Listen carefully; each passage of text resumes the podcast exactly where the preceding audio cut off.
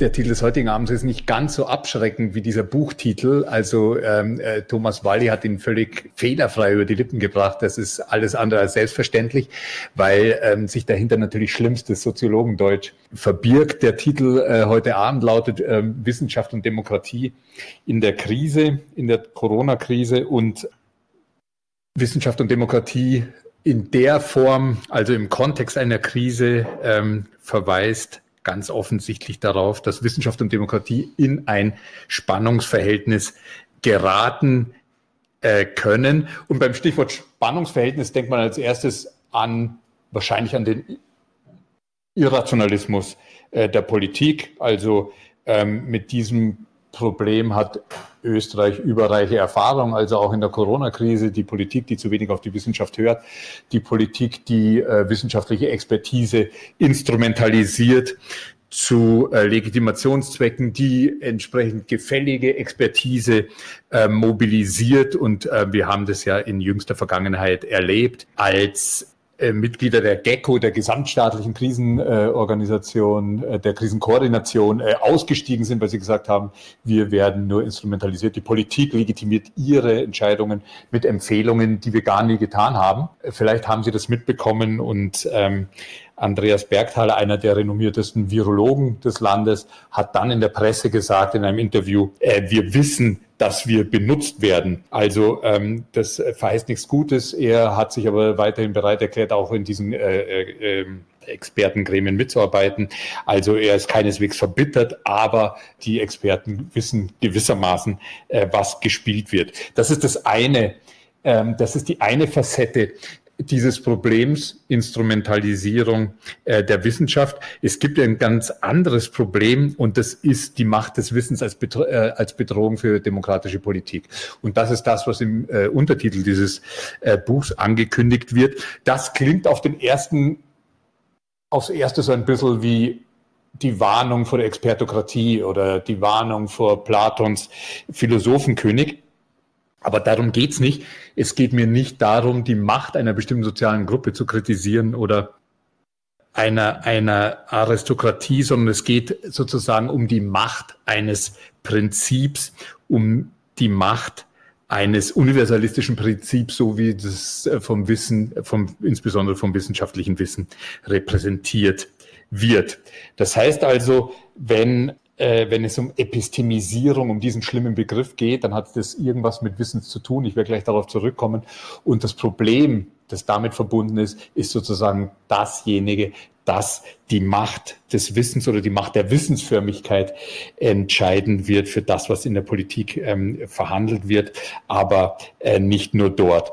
Ähm, Sie merken schon, dieses zweite Problem, diese zweite Facette ist ein bisschen komplizierter als das erste. Jedenfalls äh, geht es um irgendeine Art von Spannungsverhältnis zwischen äh, Wissenschaft und Demokratie. Und ähm, wenn man ein Spannungsverhältnis diagnostiziert, dann geht man zunächst mal davon aus, dass es irgendwie Harmonie gibt im Prinzip. Und das soll uns im ersten Abschnitt beschäftigen, diese Harmonie zwischen Wissenschaft und ähm, Demokratie. Was haben Wissenschaft und Demokratie gemeinsam? Zunächst mal so, man kennt diese oberflächlichen äh, Floskeln und Redeweisen, äh, scheinen beide wenig miteinander zu tun zu haben. Die Wissenschaft stimmt über Wahrheit nicht ab, so hört man oft, im Gegensatz zur Demokratie. Und die Wissenschaft stellt ihr Wissen im Endeffekt, zumindest im Prinzip, für jede Art von politischen Regime zur Verfügung. Aber ähm, das ist nur die Oberfläche. Tatsächlich äh, sind beide Wissenschaft und Demokratie auf merkwürdige Weise aneinander gebunden. Das hat uns äh, in der letzten Zeit schon der ähm, Populismus gelehrt. Der Populismus, der eben mit der Komplexität demokratischer Vermittlungsprozesse genauso wenig zurechtkommt wie mit der natürlichen Autorität des besser begründeten Arguments. Was haben Demokratie und Wissenschaft gemeinsam? Ich habe das versucht mal hier in drei Spiegelstrichen aufzulisten. In der Demokratie muss der Anspruch auf Repräsentation empirisch eingelöst werden, also durch Wahlen. In der Wissenschaft, analog, muss der Anspruch auf Wahrheit auch empirisch eingelöst werden, eben durch Forschung. Zweiter Punkt in der Demokratie ist alle Repräsentation vorübergehender äh, Natur. Die nächsten Wahlen kommen bestimmt. In der Wissenschaft ist ebenfalls alle Wahrheit vergänglich, denn wissenschaftliche Aussagen, um wissenschaftlich genannt werden zu können, müssen falsifizierbar sein. Und es gibt in der Wissenschaft praktisch nichts, was nicht äh, sozusagen falsifizier, falsifiziert worden wäre oder was zumindest nur als vorläufige oder vorübergehende Wahrheit akzeptiert wird. Dritter Punkt, das Paradox der Demokratie lautet, alle Herrschaft geht vom Volke aus, aber niemand hat sie wirklich, diese Herrschaft. Und das Phantom der Herrschaft zwingt zum politischen Diskurs und in diesem Diskurs wird der Kampf um die Herrschaft transformiert in einen strategischen, in einen strategisch rationalen Wettbewerb. Eben um die guten Gründe oder um die mehrheitsfähigen Interessen. So zumindest das Prinzip. Das heißt, das Versprechen der Herrschaft macht die Politik besser, weil sie im Kampf um Mehrheitsinteressen steht. Das ist so, wie wenn man dem Hund sozusagen die Wurst äh, präsentiert und auf diese Weise den Hund äh, trainiert. Genauso dasselbe passiert sozusagen mit demokratischer Politik in diesem Prinzip. Und äh, auf Seiten der Wissenschaft ist es wieder äh, ähnlich. Auch da haben wir sozusagen ein Wahrheitsideal, das paradox ist oder vielleicht auch äh, kontrafaktisch, wenn man so will. Äh, Wahrheit ist ähm, ganz sicher ein kontrafaktisches Ideal. Äh, wir wissen alle, dass es so etwas wie absolute Wahrheit nicht gibt, dass Wahrheit nur vorübergehend dass es in der Wissenschaft in erster Linie um Erkenntnis geht und nicht um sowas wie absolute Wahrheiten, so ähnlich wie in der Religion vielleicht.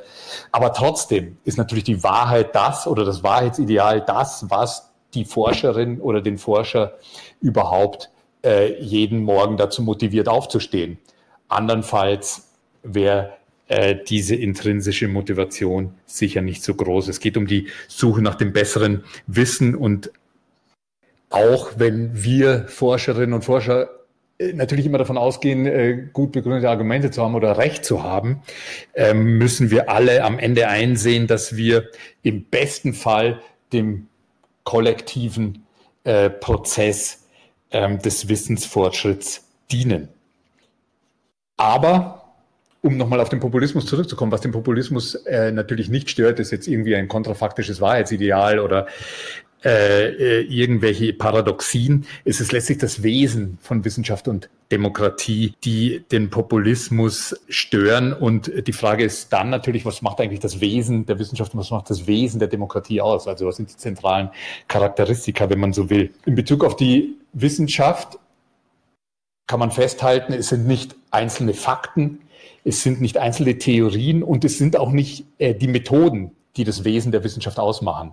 Wenn man davon ausgeht, es wären die Methoden, müsste man argumentieren, es gibt eine Universalmethode in der Wissenschaft, die ähm, gewissermaßen das Typische der Wissenschaft charakterisiert. Aber tatsächlich ist es so, dass die Wissenschaft natürlich vielfältig zersplittert ist in viele Disziplinen, Subdisziplinen, Forschungsfelder und so weiter. Da gelten unterschiedliche Standards, äh, unterschiedliche Methoden und so weiter. Das heißt also, das ist nicht der erfolgversprechende Weg, um Wissenschaft in ihrem Kern zu charakterisieren. Es ist letztlich das wissenschaftliche Ethos, es ist das, e das typische wissenschaftliche Ethos, das sozusagen den Kern der Wissenschaft ausmacht. Und in diesem Sinne hat auch schon der äh, US-amerikanische Wissenschaftssoziologe Robert Merton argumentiert, dass äh, nur die Demokratie die Wissenschaft wirksam äh, schützen kann, weil es ein weit, eine weitgehende Übereinstimmung gibt in, äh, im demokratischen und im wissenschaftlichen Ethos. Was liegt diesem wissenschaftlichen Ethos zugrunde? Äh, Robert Merton selber hat es anhand von vier Kriterien aufgelistet. Äh, er nennt den Universalismus, also Wahrheit gilt unabhängig von äh, Hautfarbe, Herkunft, Geschlecht, Alter und so weiter. Äh, er hat den äh, Kommunismus genannt, Kommunismus in Anführungszeichen. Damit meint er, dass sozusagen die äh, Forscherinnen und Forscher gewillt sind, ihre Daten zu teilen. Auch ihre Forschung äh, sozusagen der, der, der Gutachterkritik auszusetzen. Der dritte äh, Punkt, den er nennt, ist ähm, die äh, Unabhängigkeit oder Unparteilichkeit. Und der vierte Punkt ist äh, die organisierte Skepsis. Also das ist ähm, sicher der eindrucksvollste äh, Punkt an der Wissenschaft. Äh, die Wissenschaft ist Skepsis, äh, ist skeptisch, äh, vor allen Dingen sich selber gegenüber. Also es wird ja momentan sehr viel von Wissenschaftsskepsis gesprochen. Damit haben ja auch die Corona-Proteste zu tun. Wissenschaftsskepsis ist ein großes Problem, gerade mit Blick auf Österreich. Da gab es die Eurobarometer-Studie im letzten Herbst. Da wurde sehr viel in den Medien über Wissenschaftsskepsis geschrieben, weil Österreich in dieser Umfrage, in dieser Eurobarometer-Umfrage so schlecht abgeschnitten hat.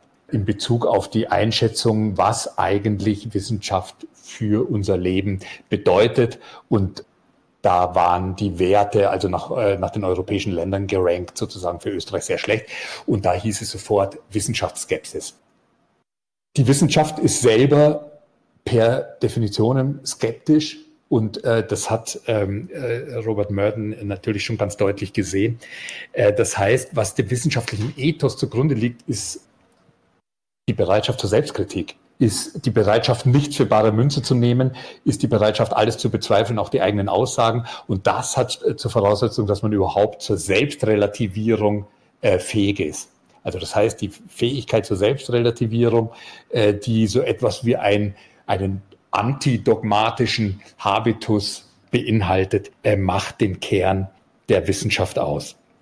Demokratie auf der anderen Seite ist eine Staatsform, eine Staatsform, die, wie Oskar Neg mal gesagt hat, äh, gelernt werden muss. Ähm, das heißt, um Demokratie lebendig zu machen, muss Demokratie mehr sein als eine Staatsform. Sie muss eine Lebensform sein. Und Lebensform heißt, äh, man muss mit wechselnden Mehrheiten äh, zurechtkommen. Man muss lernen, dass es keine absoluten Wahrheiten gibt. Man muss äh, lernen, dass Demokratie ein Prozess ist von Versuch und Irrtum. Äh, darin der Wissenschaft gar nicht so äh, unähnlich. Und das bedeutet natürlich auch, dass man bereit ist, die eigene Meinung zur Diskussion zu stellen, dass man in der Lage ist, die eigene Position zu relativieren oder kurz gesagt der weltanschauliche Relativismus, jetzt nicht in einem postmodernen Sinne, aber ähm, eher in so einem Sinne des äh, kritischen Rationalismus, also die Fähigkeit zur Selbstrelativierung ist äh, ganz zentral äh, für das, was man vielleicht demokratischen Ethos äh, nennen kann.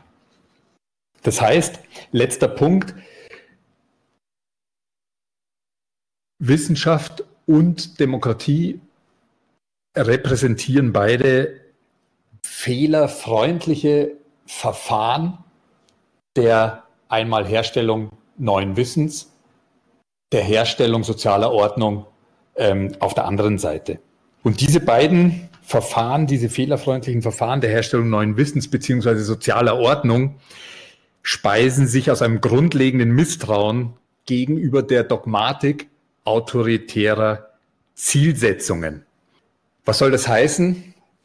Die Wissenschaft genauso wenig wie die Demokratie akzeptiert autoritative Zielsetzungen. Die Wissenschaft evoluiert an die Stelle der schlechteren Irrtümer setzen sich die besseren Irrtümer und so gibt es äh, sozusagen so, einen, so eine Suchbewegung in dem Prozess der Erkenntnis sozusagen auf dem Weg zu besserem äh, Wissen. Aber es gibt sozusagen keine Wahrheit, von der aus sozusagen deduktiv abgeleitet werden könnte, äh, was man zum jetzigen Zeitpunkt für richtig halten sollte. Also es ist sozusagen so ein eher, naja, induktiver äh, Prozess, auf alle Fälle so ein Suchprozess und das ist auf Seite der, ähm, der Demokratie, zumindest der liberalen Demokratie, genauso.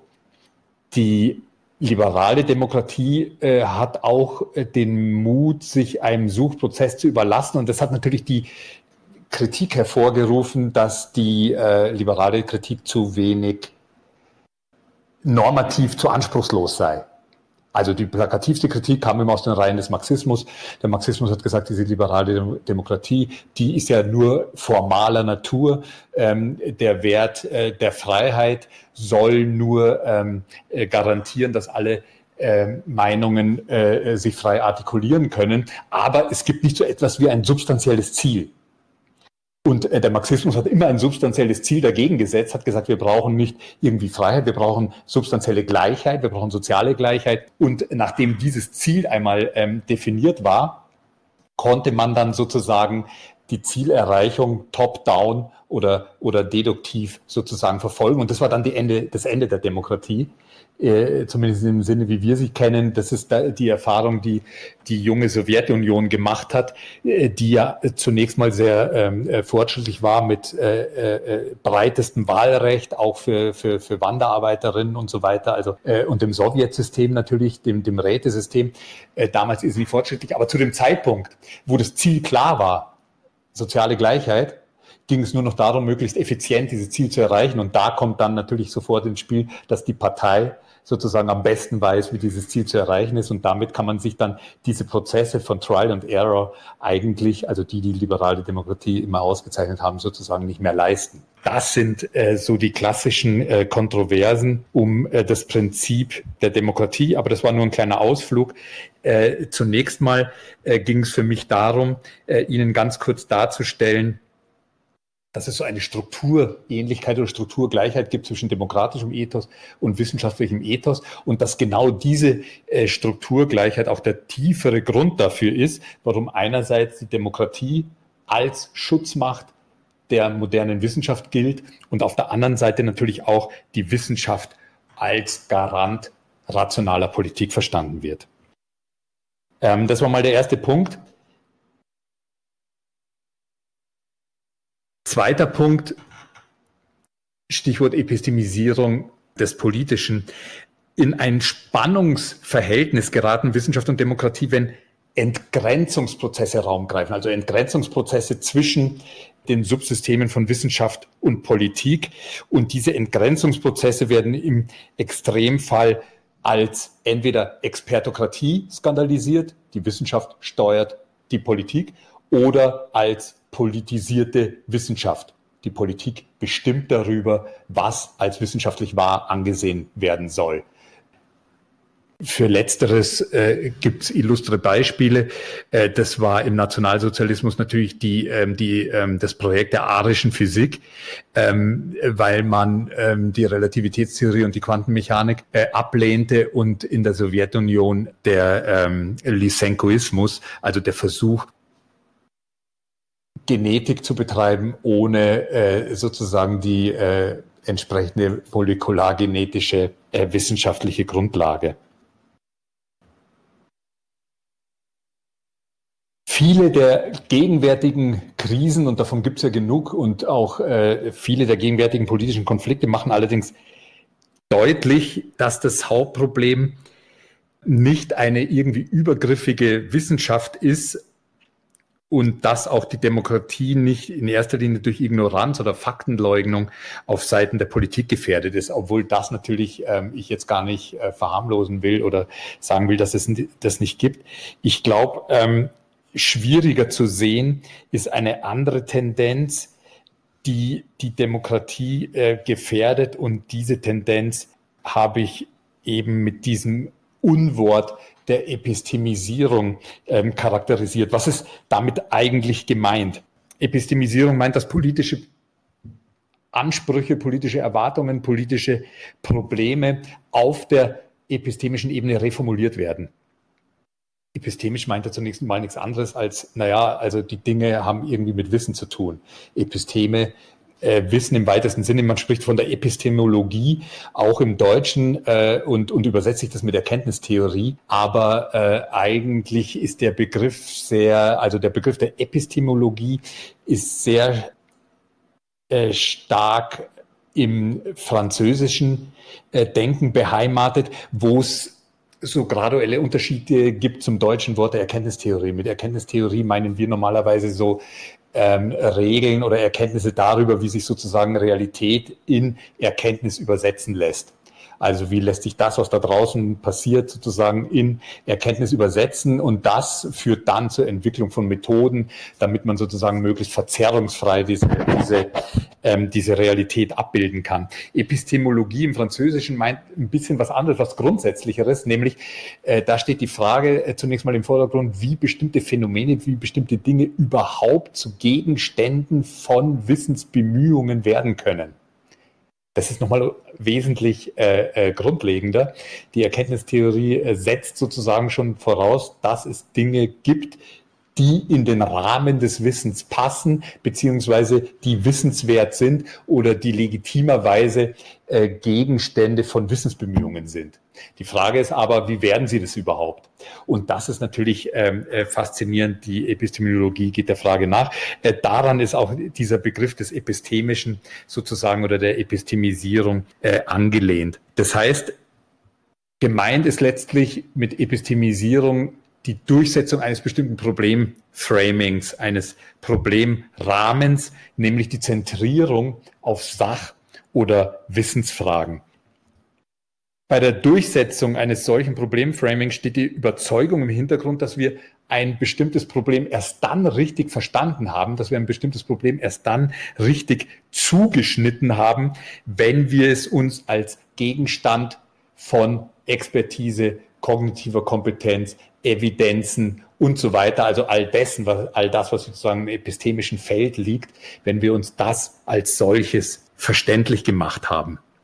Mit anderen Worten, Epistemisierung meint nicht einfach Expertokratie, also Herrschaft der Experten, meint auch nicht Epistokratie, Herrschaft der Wissenden, gemeint ist nicht die Herrschaft einer bestimmten sozialen Gruppe, sondern eben die Herrschaft eines Prinzips oder einer fixen Idee, wenn man es mal so flapsig formulieren will. Es geht um die Herrschaft der Wissensförmigkeit, um eine Fixierung auf epistemische Aspekte, die manchmal auch so Züge einer gewissen, ja, wie soll man sagen, Wissensgläubigkeit trägt. Diese Wissensgläubigkeit kommt dann manchmal in der Vorstellung zum Ausdruck, dass sich aus der Lösung von Wissensfragen, also aus der Lösung von, von äh, Sachfragen auch automatisch eine bessere, fortschrittliche Politik ergibt. So viel mal vorläufig zu diesem sperrigen Begriff. Wo oder wie kommt jetzt diese Epistemisierung überhaupt zum Ausdruck? Also welche Beispiele gibt es? Ich führe Ihnen ein Beispiel vor, Krise der Demokratie, eine der vielen Krisen. Also ähm, äh, brauche ich nicht weiter erläutern, ist Ihnen allen geläufig. Wir haben die Euphorie nach 1989, Ende der Geschichte, die das westliche Modell der äh, liberalen Demokratie, der Markt, mit Marktwirtschaft, also Kapitalismus wird sich weltweit durchsetzen. So ähm, die Vorstellung und ähm, dieser Optimismus hat dann nach 2000 oder ab 2010 dann äh, an Schwung verloren, weil man festgestellt hat, ja die äh, äh die demokratischen Staaten, äh, die, die werden weniger, die Demokratie steckt in einer Krise, die populistischen Bewegungen kommen natürlich auf, auch in den Kernländern sozusagen äh, der Demokratie. Äh, wir haben den, äh, den Brexit äh, erlebt und die Kampagnen um den Brexit und dann natürlich auch den Aufstieg von Donald Trump. Also das waren sozusagen auch die großen Ernüchterungen, ähm, mit denen wir hier äh, konfrontiert waren. Und dabei rede ich noch gar nicht von den vielen populistischen Parteien, die man jetzt sozusagen im Einzelnen auch nochmal auflisten müsste, ähm, äh, was sozusagen auf der äh, Seite des Rechtspopulismus passiert. Ganz kurz zu dieser Demokratiekrise, die uns insoweit interessiert, als ich jetzt sozusagen daran diesen Begriff der Epistemisierung ein bisschen genauer äh, schildern will. Wir haben also seit 2015, 2016 äh, intensivierte Debatten um Populismus um äh, Post-Truth. Sie erinnern sich also Post-Wahrheit, also diese Geschichten, alternative Fakten, ähm, äh, äh, Fake News, ähm, Verschwörungstheorien. Das ist sozusagen der Kontext dieser Diskussionen und diese Diskussionen um Demokratie, um Partizipation äh, und Polarisierung und so weiter wurden seither, also in den vergangenen Jahren, stärker als zuvor mit den äh, Themen Wissen, Wahrheit und Expertise äh, verknüpft. Wir haben beispielsweise neue interdisziplinäre Forschungsfelder, die unter dem Titel äh, Political Epistemology laufen, also politische Epistemologie. Und in diesem äh, Forschungsfeld wird beispielsweise den Zusammenhang von epistemischen und demokratischen Tugenden nachgegangen. Political Epistemology, also gibt es inzwischen auch so ein Routledge äh, Handbook, also äh, ich glaube, das gibt sogar online, irrsinnig lesenswert, also, also ein 500 Seiten Kompendium, wo Sie sich mal äh, vergegenwärtigen können, wie sozusagen Demokratie, politische Fragen mit epistemischen Fragen äh, verknüpft werden. Also wir haben sozusagen mit epistemisierter Demokratietheorie zu tun, wenn man es äh, so sagen will. Und auf diese Weise in diesem Problemframing ändert sich dann auch der Fokus der Demokratiekritik. Also eine der wesentlichen Demokratiekritiken hatte ich ja schon äh, eingangs erwähnt, äh, die hat mit sozialen Kategorien operiert. Das war der äh, Marxismus und äh, dem Marxismus, äh, dem ging es in erster Linie äh, immer darum, die Demokratie vor der Macht der Privilegierten zu schützen. Also die liberale Demokratie sei nichts anderes als eine verschleierte Diktatur der Bourgeoisie. Das war sozusagen die äh, Hauptangriffsfläche, die der äh, Marxismus gesucht hat. Und hier geht es ganz klar um soziale Kategorien. Es geht um oben, unten, privilegiert, nicht privilegiert und so weiter. Und dieser Fokus äh, hat sich sehr stark gewandelt. Der epistemisierten Demokratiekritik geht es nicht mehr um den Schutz der Demokratie von den Privilegierten, sondern es geht darum, die Demokratie vor der Dummheit der Leute zu retten. Die Argumentation lautet im Kern, die Dummen wählen dumme Politiker und stehen deshalb einer fortschrittlichen, nicht populistischen Politik im Wege, zum Beispiel im Klimabereich. Man muss also, um die Demokratie zu retten, politische Partizipation nach den kognitiven Fähigkeiten der Leute staffeln.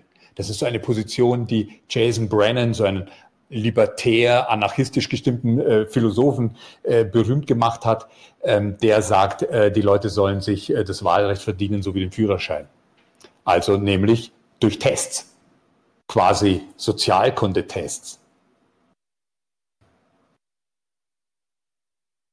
Er hat auch noch andere Varianten auf Lager. Also das ist sozusagen die härteste Form äh, der Epistokratie, die er da vorschlägt, also die, äh, die Herrschaft der Wissenden. Aber ähm, im Prinzip geht es darum, äh, Partizipation nach ähm, kognitiven Kriterien äh, einzuschränken. Und jetzt gibt es natürlich Gegenpositionen in diesem Diskurs, das ist ganz klar. Es gibt Gegenpositionen, die äh, verweisen dann zum Beispiel auf die epistemische Überlegenheit der Demokratie und zwar einer uneingeschränkten Demokratie.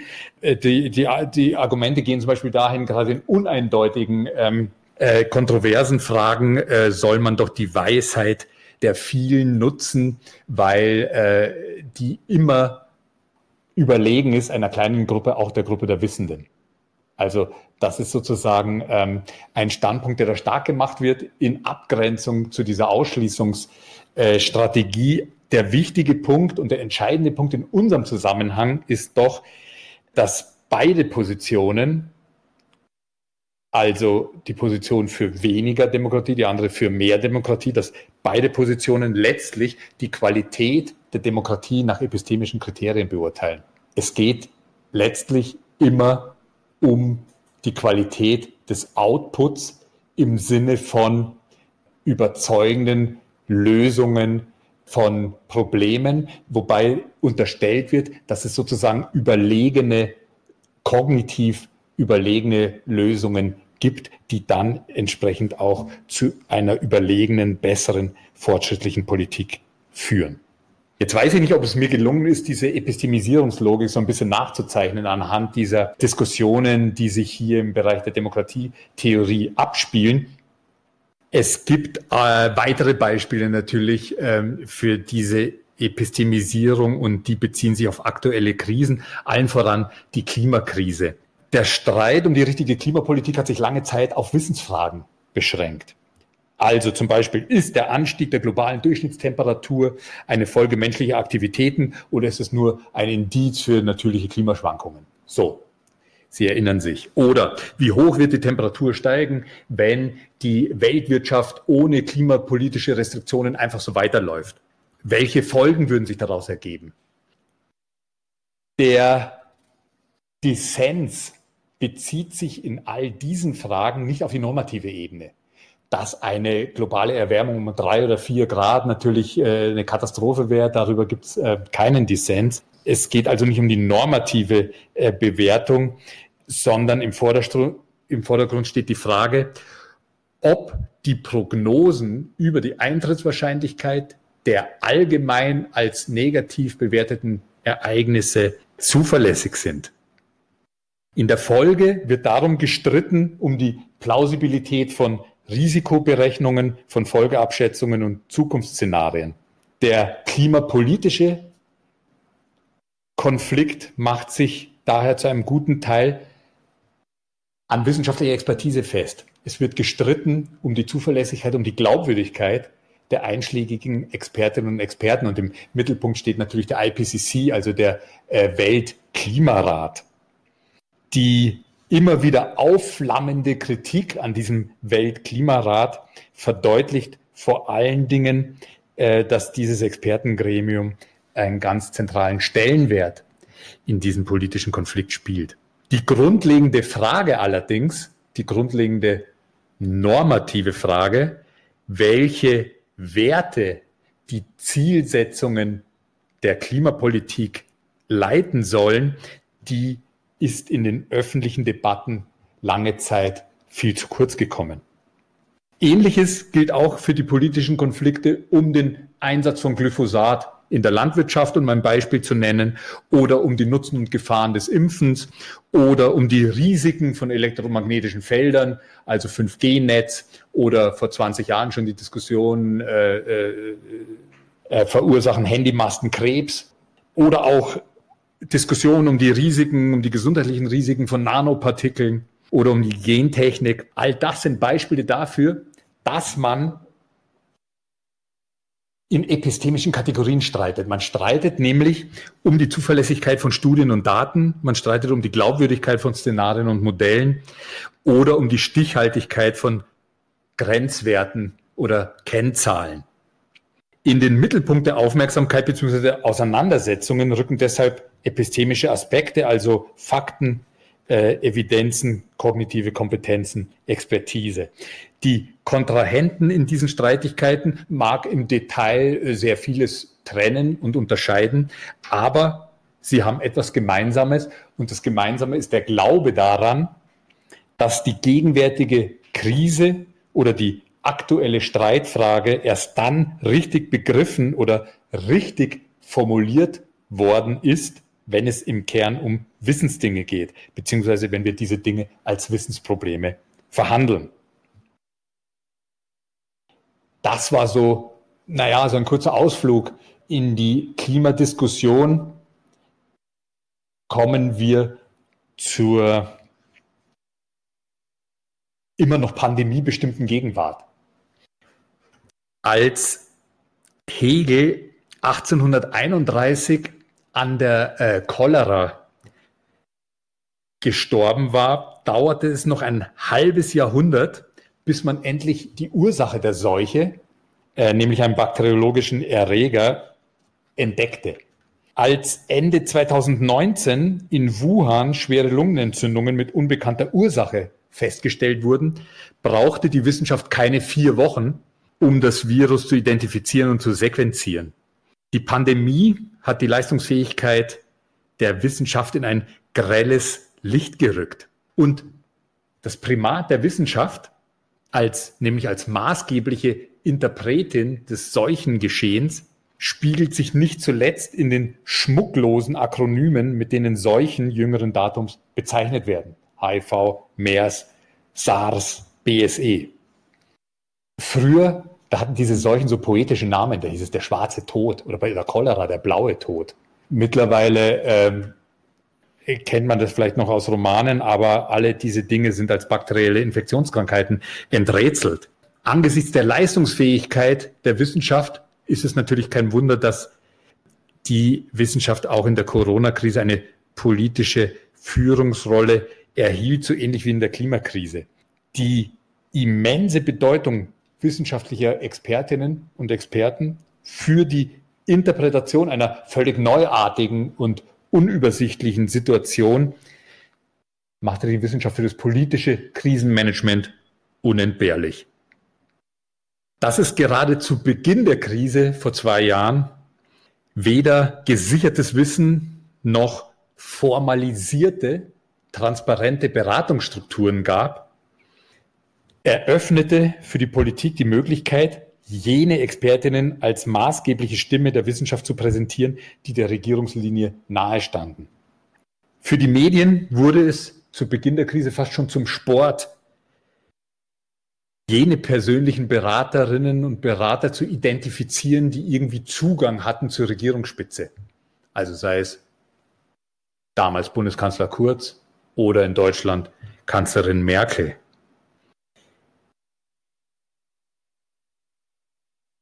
Ein Politikum war die Marginalisierung von bestimmten Fachleuten, die eben diesen Zugang nicht hatten. Es wurde diskutiert über die Marginalisierung von Public Health Experten, zum Beispiel in Österreich. Einige von denen sind auch aus der Taskforce ausgestiegen, die damals der, der Rudi Anschober als Gesundheitsminister eingerichtet hat. Und das hat ähm, sozusagen sofort Diskussionen aufgeworfen um die Frage, wie ist eigentlich das Problemframing? Welche Disziplinen sind relevant, welche Disziplinen äh, äh, sind weniger relevant oder werden an den Rand gedrängt. Also äh, diese Debatten, die seither eigentlich auch nicht abgerissen haben. Wie immer man jetzt den Umgang der Regierung im Einzelnen mit wissenschaftlicher Expertise bewertet, äh, für unseren Zusammenhang äh, ist entscheidend, dass der Politik stets daran lag, die konkrete Entscheidung durch den Hinweis auf ihre Übereinstimmung mit der Wissenschaft zu legitimieren, der in Anführungszeichen, weil natürlich Sie sofort einwenden würden, die Wissenschaft an sich gibt es nicht. Es gibt ein Sammelsurium von Disziplinen, Subdisziplinen, Forschungsfeldern und so weiter. Aber äh, wichtig war eben die politische Entscheidung als mit den maßgeblichen wissenschaftlichen Empfehlungen als übereinstimmend äh, darzustellen, und zwar ganz unabhängig davon, durch welche Einflussgrößen der politische Abwägungsprozess tatsächlich geprägt war. Jetzt kann man sagen, auf der einen Seite, diese auch rhetorisch forcierte Übereinstimmung zwischen Politik und Wissenschaft ist äh, beruhigend. Also mit Blick jetzt auf äh, populistische Regime wie in Brasilien oder auch, auch, auch damals unter Trump natürlich. Das ist das eine. Man ist beruhigt, wenn sich die Politik nicht ihre Fakten selber zusammenbastelt, sondern sich an verfügbaren Evidenzen orientiert. Auf der anderen Seite, und das ist der problematische Aspekt, auf der anderen Seite führt dieser selbstgestellte Anspruch einer weitgehenden Übereinstimmung zwischen Wissenschaft und Politik leicht dazu, dass angesichts der real existierenden Vielfalt an Perspektiven und Positionen, dass sozusagen durch künstliche Verknappung von Expertise so ein fiktiver Expertenkonsens hergestellt wird. Ich bin mir nicht ganz sicher, ob das ein zusammenhängender Satz war, aber vielleicht nochmal die grundlegende, der grundlegende Zweifel nochmal einfacher gesagt. Die Vorstellung, dass die Politik in Übereinstimmung mit der Wissenschaft handeln muss, führt leicht dazu, dass sich die Politik angesichts der Vielstimmigkeit von Expertise so etwas wie einen fiktiven Expertenkonsens zusammenbastelt. Wir haben auch die öffentliche Inszenierung dieser Übereinstimmung von Politik und Wissenschaft erlebt. Und auch in dieser öffentlichen Inszenierung trat diese Ambivalenz sehr ähm, stark zutage. Was meine ich damit? Wir haben gesehen, wie anlässlich wichtiger Pressekonferenzen der Bundeskanzler oder in Deutschland die Bundeskanzlerin äh, begleitet wurde von einem Experten oder einer Expertin. Das war dann in Deutschland meistens äh, Christian Drosten oder Lothar Wieler vom Robert Koch Institut, äh, manchmal auch beide. In Österreich war es zu Kurzzeiten Elisabeth Puhammer-Stöckel und unter Nehammer dann Eva Schernhammer. Also ähm, das ist einerseits wiederum beruhigend, weil die Politik damit deutlich macht, wir basteln uns die Fakten nicht selber, wir wir agieren äh, evidenzbasiert.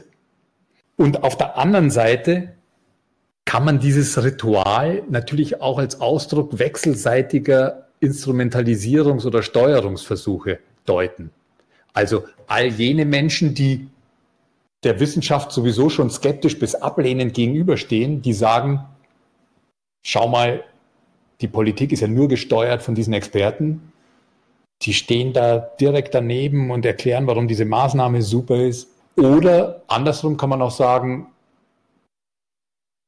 die Wissenschaft bringt zum Ausdruck, dass sie sich gerne von der Politik instrumentalisieren lässt, weil sie eine bestimmte Position, politische Position unterschreibt. Also diese Lesarten sind zumindest äh, möglich. Und die dritte Lesart wäre,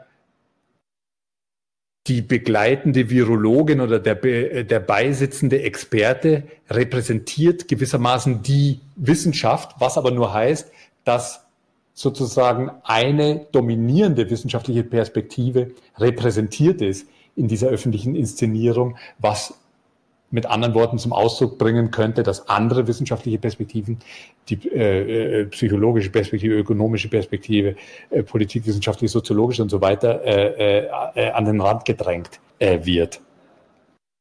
Der britische Politologe Paul, Ker Paul Kearney hat mit Blick auf Boris Johnsons Pandemiepolitik festgestellt, die Politik hat den unbedingten Anspruch der Wissenschaft zu folgen. Also Boris Johnson hat es selber oft gesagt, also wir sind geleitet durch die äh, Wissenschaft, led by science. Äh, so hat er es äh, einige Male formuliert und dieser Anspruch, der selbstgestellte Anspruch der Politik, der Wissenschaft zu folgen, eben follow the science, dieser explizite Anspruch der Wissenschaft zu folgen, entpuppt sich bei näherer Betrachtung als ein uneinlösbarer Anspruch. Tatsächlich, so argumentiert Kearney, folgt die Regierung, die britische Regierung, ihren Wissenschaftlern, also das heißt einer schmalen Kerngruppe hochkarätiger Expertinnen und Experten, die eben das Vertrauen der Regierung genießen.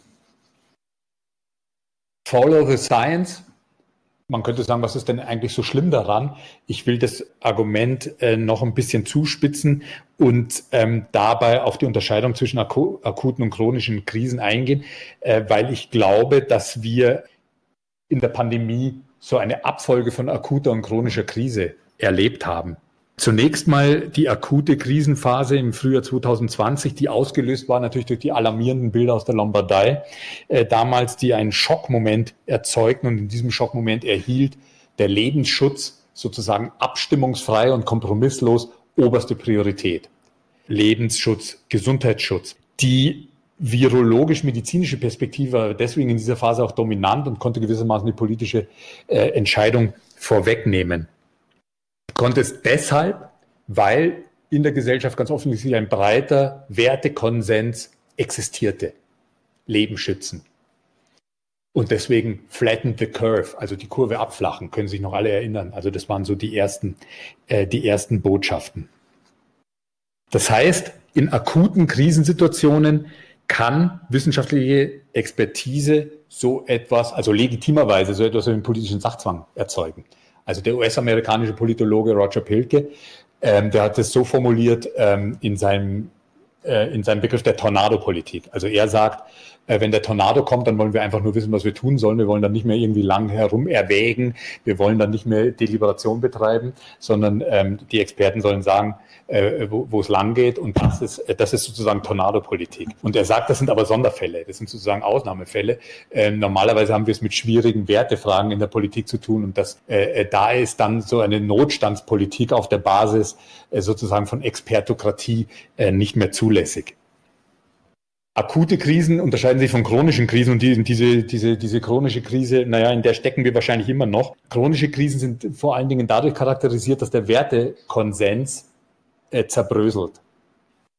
Die realen oder vermuteten Folgen der Pandemiebekämpfung führen zum Ende der großen Einigkeit. Das heißt, die Krise wird standpunktspezifisch bewertet und erhält auf diese Art und Weise natürlich auch viele Gesichter der Dissens oder die politischen Konflikte können sich auf viele Ebenen beziehen, auf die normative Ebene, auf die politische Ebene oder eben auch auf die äh, öffentliche Arena. Also es kommt zu Protesten, zu Demonstrationen, wie wir das erlebt haben. Und der Dissens kann sich auf die wissenschaftliche Ebene beziehen. Und das heißt dann eben, dass zu dem Zeitpunkt, wo erkannt wird, dass Corona eben ein komplexes Problem ist, nicht ein virologisches Problem, dass damit auch äh, der Anspruch entsteht, dass viele verschiedene äh, wissenschaftliche Disziplinen Gehör finden sollen. In einer solchen Situation wird es immer schwieriger, sozusagen die Politik heraushalten zu wollen und so zu tun, als gäbe es nur eine rational begründete Handlungsoption. Das heißt, in chronischen Krisen wird es kurz gesagt immer schwerer, so zu tun, als würde in den Zahlen, in den Daten der Wissenschaft schon so etwas wie ein politisches Handlungsprogramm stecken.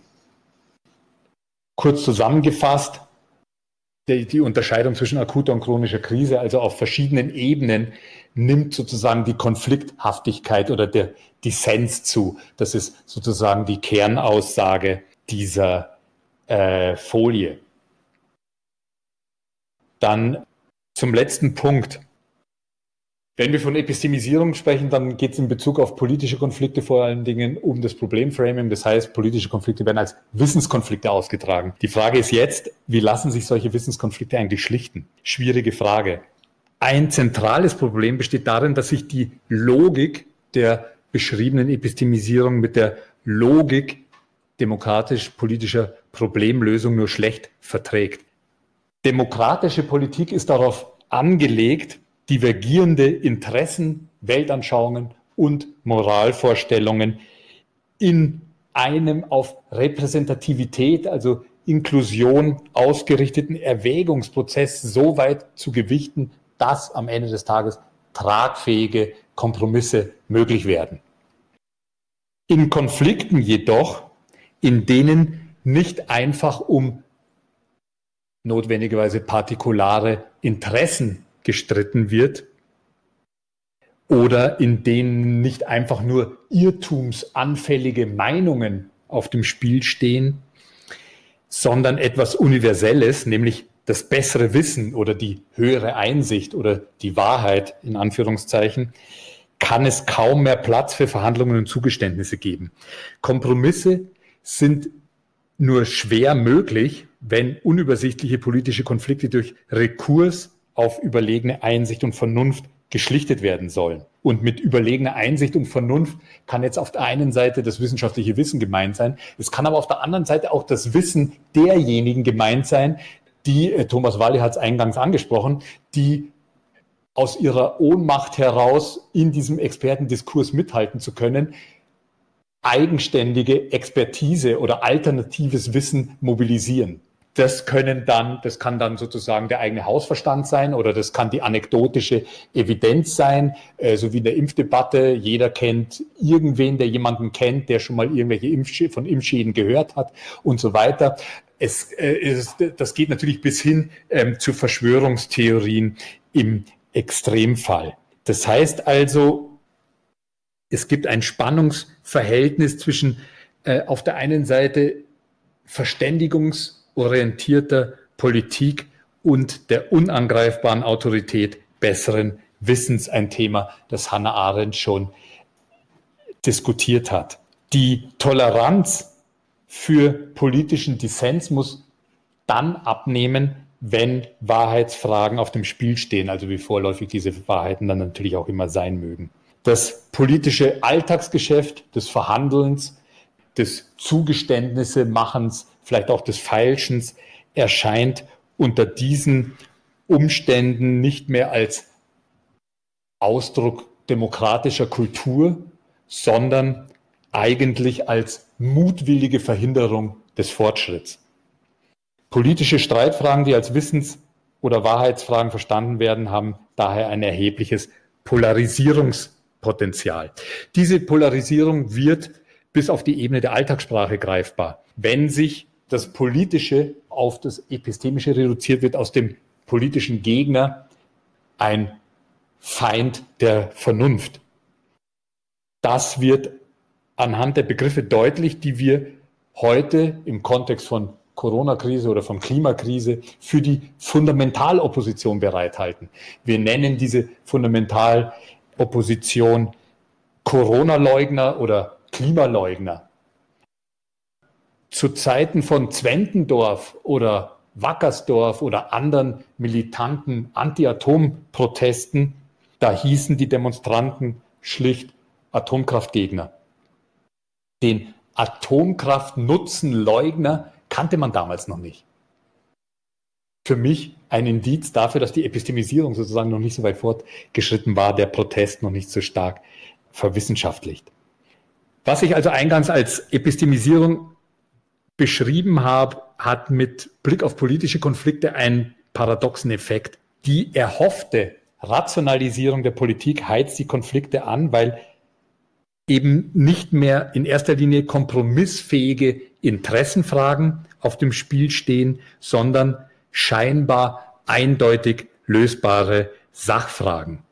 Oder anders gesagt, das wissenschaftliche oder demokratische Ethos kommt unter die Räder, wenn über normative, also über typisch politische Streitfragen vor allem in epistemischen Kategorien gestritten wird. Und das soll es an dieser Stelle auch ähm, gewesen sein. Ich danke ganz herzlich fürs Durchhalten, für die Aufmerksamkeit und würde mich jetzt natürlich auch noch über Fragen freuen, auch von unseren Online-Gästen. Vielen Dank.